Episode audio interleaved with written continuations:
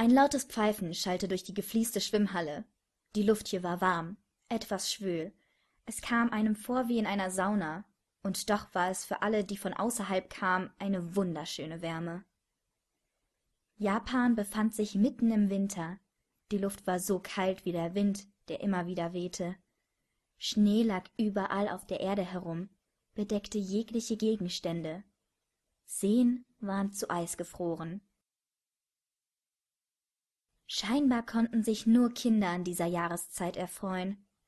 Schneeengel machen. Schneemänner bauen mit karottennase oder eine einfache schneeballschlacht machen. Bei ihnen war alles angesagt. Andere hingegen fühlten sich von dieser kälte dieser jahreszeit gestört. Haruka beispielsweise. Winter bedeutete für ihn so was wie eine schwimmfreie zeit nur in der badewanne oder wenn der schnee taute konnte er das gefühl von wasser auf sich spüren. Draußen war alles zugefroren. Aber nun war er hier in der wirklich großen schwimmhalle der samesuka akademie die nur von klubmitgliedern benutzt werden durfte. Doch gus hervorragende überredenskunst und der tatsache dass ihr bruder bestandteil des samesuka schwimmklubs war hatte zu der chance geführt auch im winter schwimmen zu können. Nur halt in einer schwimmhalle immer gereinigt und sauber immer angenehm warm heute nur zu warm für viele. Aber haruka war die temperatur außerhalb vom wasser sowieso egal. Die lauten stimmen das pfeifen das leise keuchen angestrengter männer. Er trieb einfach auf dem angenehmen nass die augen geschlossen und der körper ganz entspannt. Das wasser trug ihn. Er vertraute dem wasser. Er war frei. Doch plötzlich wurde er nass gespritzt. Kalte wassertropfen trafen sein gesicht. Er verzog es kurz und öffnete die tiefblauen augen um sich umzusehen. Dabei entdeckte er einen roten haarschopf.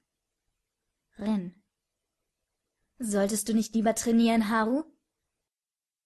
Er sah das überlegene freche grinsen auf rins lippen.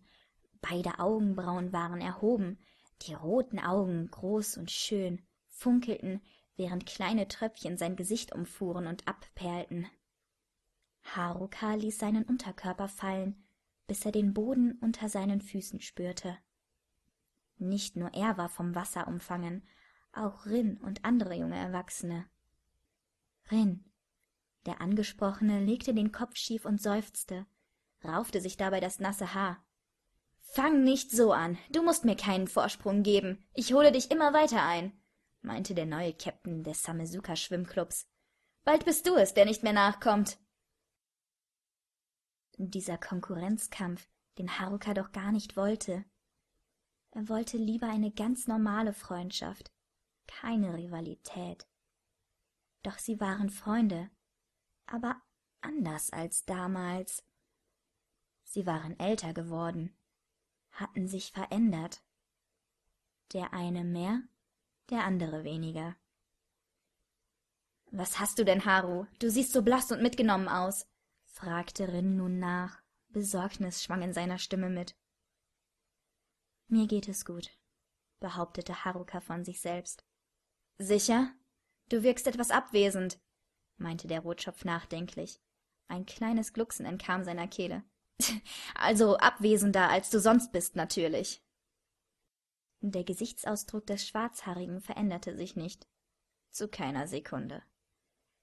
Die augen schienen von etwas gefesselt zu sein. Eben von rin oder etwas weiter hinter ihm der kapitän des samesuka schwimmklubs seufzte und schüttelte dabei den kopf weshalb sich mehrere kleine tropfen wasser abseilten.